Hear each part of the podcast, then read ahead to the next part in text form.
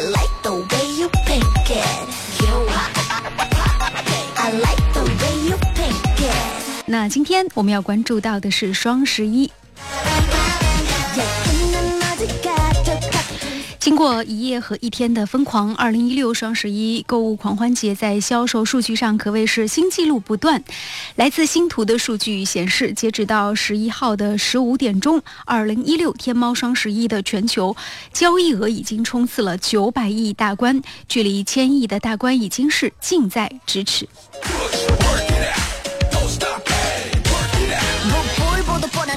双十一恰逢周五，很多剁手党都是一边上网上班一边网购的，所以呢，不排除因素，很多上班族今天一天都在低头刷手机网购，贡献无限的交易额。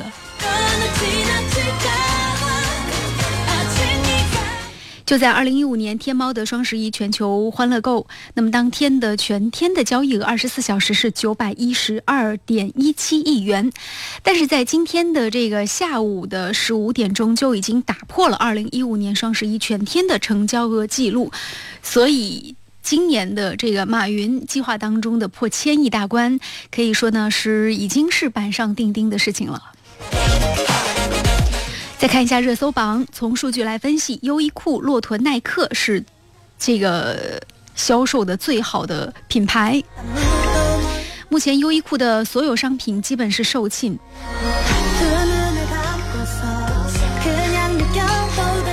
从零九年创立双十一到现在，马云所倡导的双十一走到了第八个年头，那么双十一的销售额还在稳步的增长。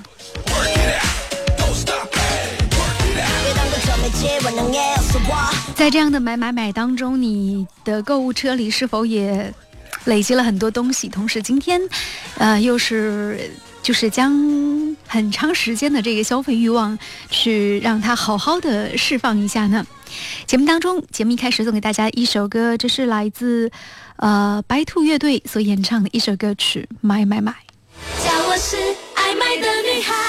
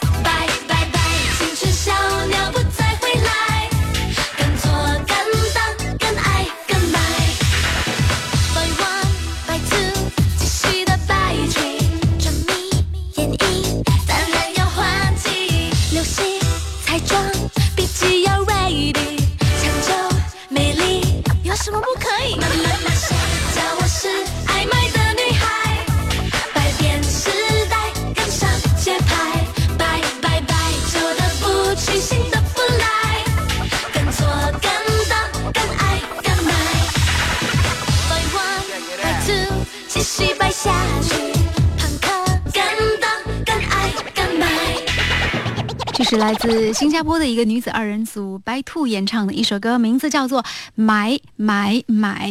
其实这首歌由 By Two 来演唱也是很有意思啊，因为他们本身这个 buy 就是买的意思，呃，念起来也像英文当中的 buy 这个感觉，所以由 By Two 来演唱，由两个女生来代言，很有意思。嗯，其实我们在今天第一段当中和大家分享到的是双十一今年二零一六年的数据，那下面我们就来为大家说一下这个双十一。这个您知不知道全国各地？就是在截止到今天早上九点钟为止，那么从零点到九点钟之间，全国各地啊，哪里的人剁手剁得最厉害呢？其实呃有一个统计数据，根据天猫的官方数据显示。截止到十一月十一号的一点钟，也就是说从零点到一点钟这段时间当中，好吧，我必须要承认，呃，今天凌晨的时候，那个时候我也没有睡觉，然后我就发现，在零点到这个今天的，就是一点之间，嗯、那个就是咱们的天猫和支付系统一度也出现了这个小小的瘫痪的状态，但是今年可以说呢，马云的后台是做的比往年要好。尽管有那么多人都在掰掰掰，都在买买买，但是问题是它的这个系统很快就恢复了，而且支付平台大概是在半小时之后就恢复了正常，嗯，运转的非常的好，所以它前期的这个整个的数据准备工作和它的整个的这个工程结构都是搭建的挺好的。我们来了解一下哈，那么今天凌晨。就是我们今天十一月十一号凌晨的零点到一点之间，那么全国的数据是什么样子的？明天会有这个全天的统计啊。那么今天的零点到一点之间，最剁手的是哪里呢？最剁手的是广东人，来自广东省的用户在天猫上，就是在淘宝上，一共是消费了四十一点八亿元，夺取了全国第一。那么第二名是哪里人呢？第二名是这个浙江人，浙江人是贡献了三十三点一亿元，江苏人就是在今天零点到一点之间贡献了三十一点九亿元。哎，前三位啊，这个都是很厉害的。我们再看一下其他地方也是很惊人的数据，比如说上海、北京两个直辖市，那么都超过二十亿元，分别列在第四位和第五位。今年还有一个现象很有意思，就是我们通常觉得说双十一可能是说咱们内地消费者消费的比较多，呃，但是今年在台湾、香港、澳门，咱们这个应该说它还是相对来说购买这个很多东西比较方便的地方，那么也出现了很多剁手一族，其中香港用户花了两百多万，台湾也花了两百多万，澳门用户也花了八万块。另外呢，我们看一下。消费实力排在前三的城市分别是上海、北京、杭州，而还有三个呢是挺有意思一个现象，就是前三位的县，也就是县，呃，分别是昆山县、义乌县和慈溪县，都是属于江浙那一带的地方。这就是关于今年双十一。那黄石的数据呢？明天我们也会可能在新闻当中会听到类似，但是。我相信也是一个很惊人的数字，因为其实大家如果仔细有去看今年双十一的很多平台上的一些网购数据，就会发现，今年很多这个服装箱包类的产品，他们的打折力度是相当之高的，尤其是服装类产品，呃，应该是一年才有的这种价位吧。如果几个人一起来合买的话，将会是一个意想不到的折扣。来，再听一首歌，陈妍希《买买买》。Thank you.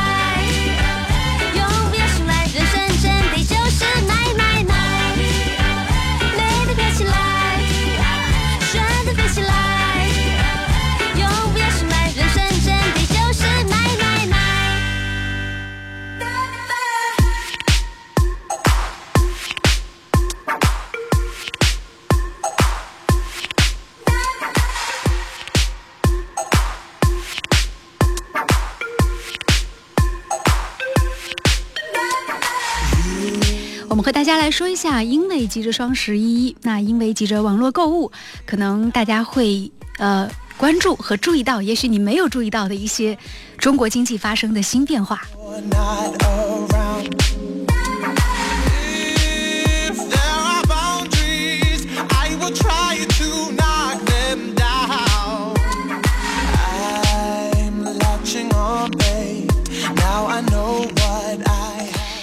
首先就是今天我们看到很多人的朋友圈里都在晒一样东西，包括很多这个微信、微博主流网站都在晒，全国各地的这个咱们中国人都在晒自己到底在淘宝上今天买了一些什么东西呢？很有意思哦，就是我们会发现。嗯，就是我们刚刚说到，就看那个刚才有念到那个数据，就会发现，其实现在不仅仅是说这个咱们中部地区在晒淘宝的购物清单，我们看到新疆的人也在晒，还有西藏的、拉萨的，包括 这个很多偏远地区，很多这个小县城、小山村也在晒自己的淘宝购物清单。这充分说明一件事情，什么事情呢？中国的这个快递网络。遍及的范围已经是相当之广泛了，它不仅仅是渗透到了所有的城市的关节当中，所有的乡镇，包括大一点的村庄，都有了自己的台淘宝和这个就是快递网络，各大快递公司的物流快递点。所以呃，很多就是你会发现有人在蒙古包里走出来，然后这个拿到快递。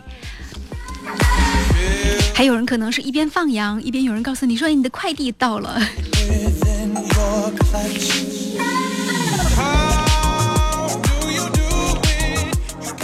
所以，这是一个越来越全球化的时代，有网购就可以窥见一斑。当然，今年我们看到数据上显示，台湾人也买了很多东西啊，然后那个澳门也参与进来了。其实澳门是一个，就是在一个很小的地盘上就可以买很多东东西的地方，但是今年咱们中国澳门也加入到了淘宝的购物一族。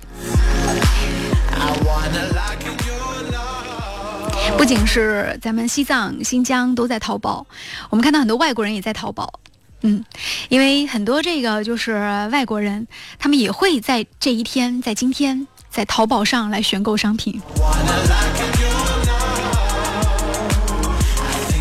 为了防止囤货，我们看到很多地方都会显示说，这个商品你只能够买三样，或者只能够买两样，等等等等，这样一些限制措施。好，我们下面要说第二个变化哈，就是全球买变成了全球卖。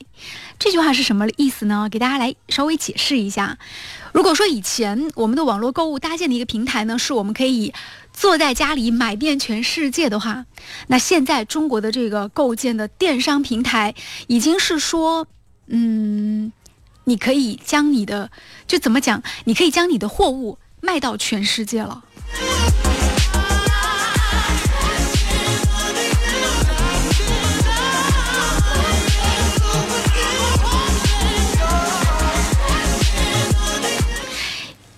更多的中国商品可以通过这种电子交易的形式，然后向世界各地进行发送。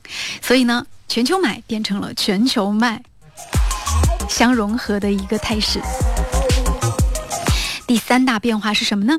其实马云之所以一开始最担心的一件问题，就是说，哦，我觉得不是马云担心了，是很多这个研究中国经济的人会很担心一件事情，说因为网络购物会冲击很多实体店，所以会导致实体店纷纷的倒闭关门。实际上，从整个二零零九年到二零。应该说，而零九年到一三年之间吧，都整体是这样一个趋势。但是我自己个人感觉，从一五年到一六年，这个情况呢是有一点点好转。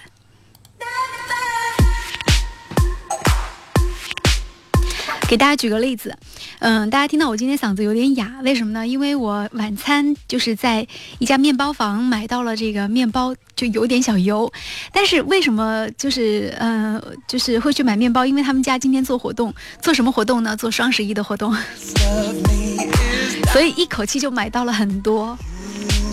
you and 双十一不仅仅是变成了很多这个线上的店家的一个狂欢，同时呢，也有很多线下的商家加入进来。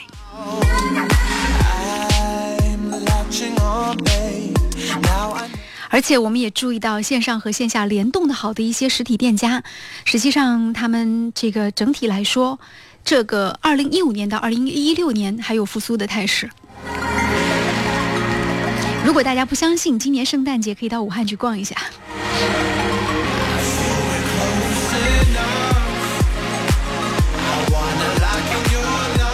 还有一个变化就是派送方式也发生了很大的变化。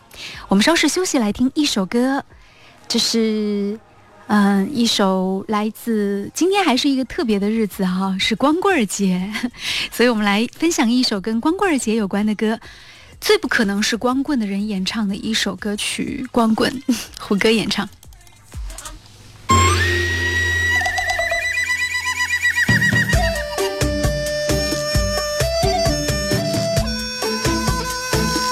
每天都伸着懒腰，大摇大摆地享受着春暖花开的潇洒，为感情繁琐那太傻，满世界嘻嘻哈哈的，乱逛有太多新奇等我逍遥啊，天知道寂寞什么滋味。乘着风，满世界嘻嘻哈哈的，乱逛有太多新奇等我逍遥啊！天知道寂寞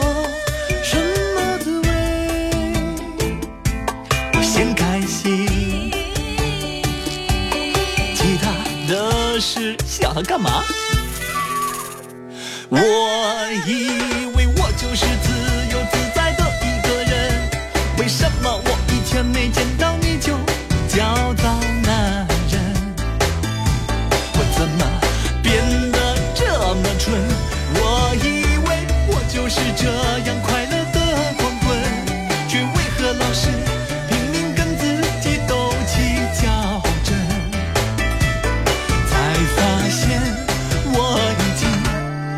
爱上你，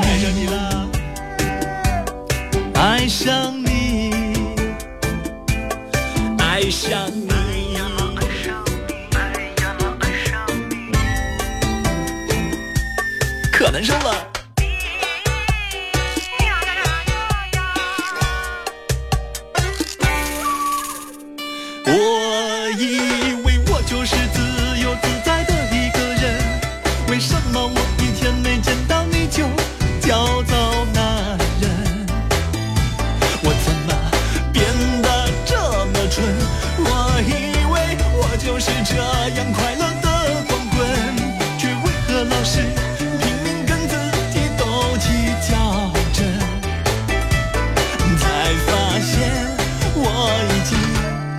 爱上你。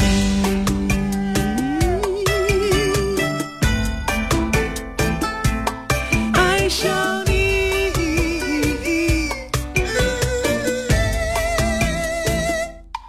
哎，行了行了，够了够了，知道了。胡歌演唱的一首歌曲《光棍》，嗯，我如果觉得胡歌如果是一个光棍的话，应该是最受女士欢迎的光棍吧？应该每个女人都会梦想嫁给他。好，我们下面来说说双十一当中很有意思的一个现象，就是很多科技现在都已经融入进来了。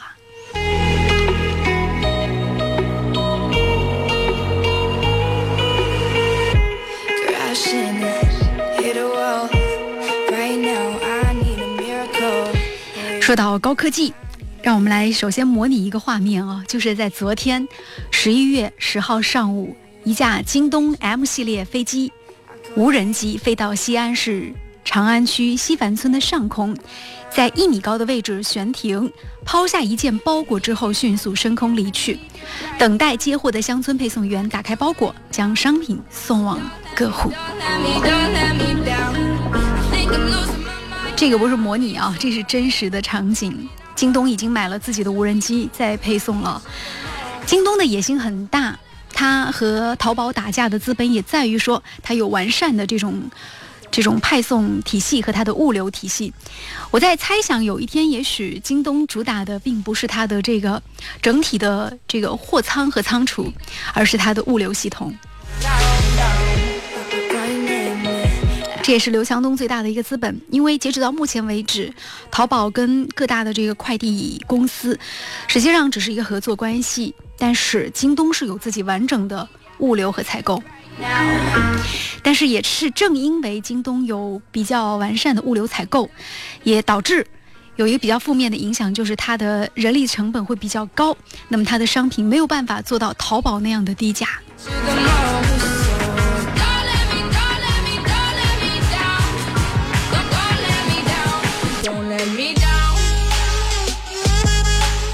但是阿里巴巴又怎么可能会放弃快递这样一个巨大的市场呢？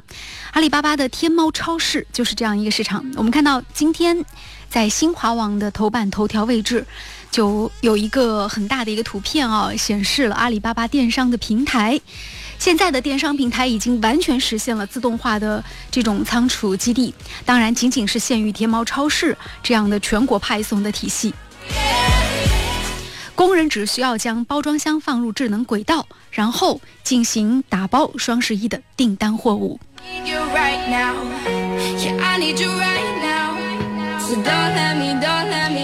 所以很多人在这个购买天猫超市东西的时候，会发现天猫为什么可以做到如此快的这种派送的速度？如果你有去过天猫超市，就会发现那里很像是一个巨大的、巨大的梦工厂。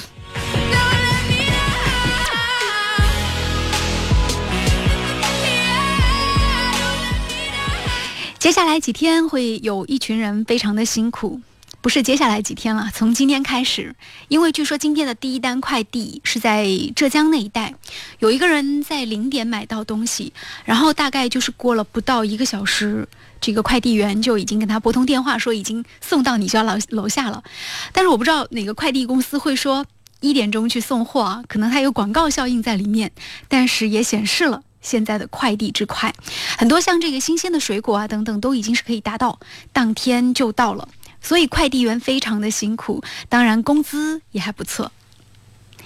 嗯，今天在这个新华网就刊登了一位来自重庆的快递员，他呢叫黎丽，他说双十一的时候每每天要送三百件快递，然后要打一千个电话。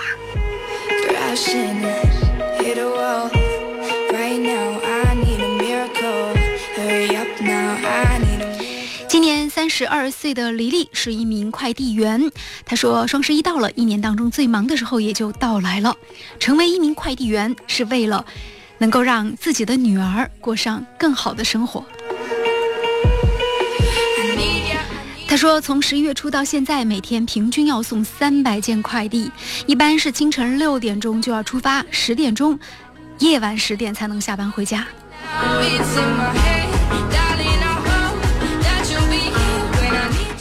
一个人要负责四个电梯公寓小区和三条街道，一所高校。平时呢，骑电瓶车逛完也得一个小时，干了两年时间了。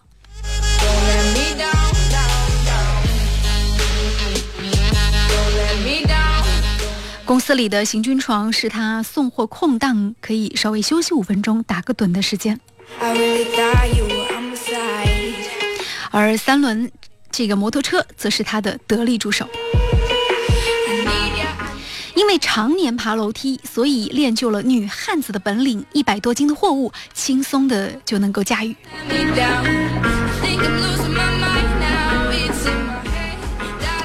双十一的时候，每天要打一千多个电话。这个快递员还要靠耐力，有时候要等快递的这个客户拿快件，要等到晚上十一点多钟。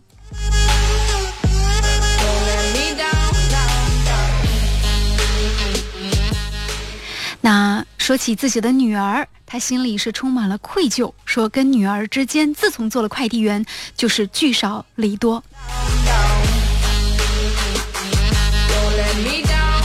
但是他有一件事情颇为得意，那就是，如今女儿但凡想要什么玩具，都会去找妈妈，因为妈妈一定会第一时间买给她。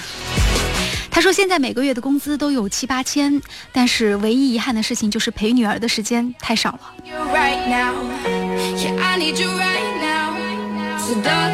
因为常年需要搬运，所以双手失去了青葱少女的光泽，只剩下了老茧。每天唯一放松的时间就是夜间泡脚。平凡的世界，不凡的人生。他说自己做这份工作虽然很辛苦，但是很值得，尤其是看见自己的女儿。我们向在双十一当中继续奋战的快递员们，向你们致敬。买买买买买买买多少？买买买买买买买买买买多少？买买买买买买买买买买多少？买买买买买买买买买买多少？买买买买买买买买买二十三，我们都买断了手，买买买买买买买买买买多少？的记忆里大部分并没有乱妈妈妈妈妈妈妈妈妈多少？妈妈妈妈妈妈妈妈妈多少？妈妈妈妈妈妈多少？妈妈妈妈妈妈妈多少？妈妈妈妈妈妈妈妈妈妈多少？妈妈妈妈妈妈妈妈妈妈多少？妈妈妈妈妈妈妈妈妈妈妈妈妈多少？妈妈妈妈妈妈妈妈妈妈妈多少？爸爸妈妈妈妈妈妈妈妈妈妈妈多少？爸爸爸爸爸大海航行靠靠多少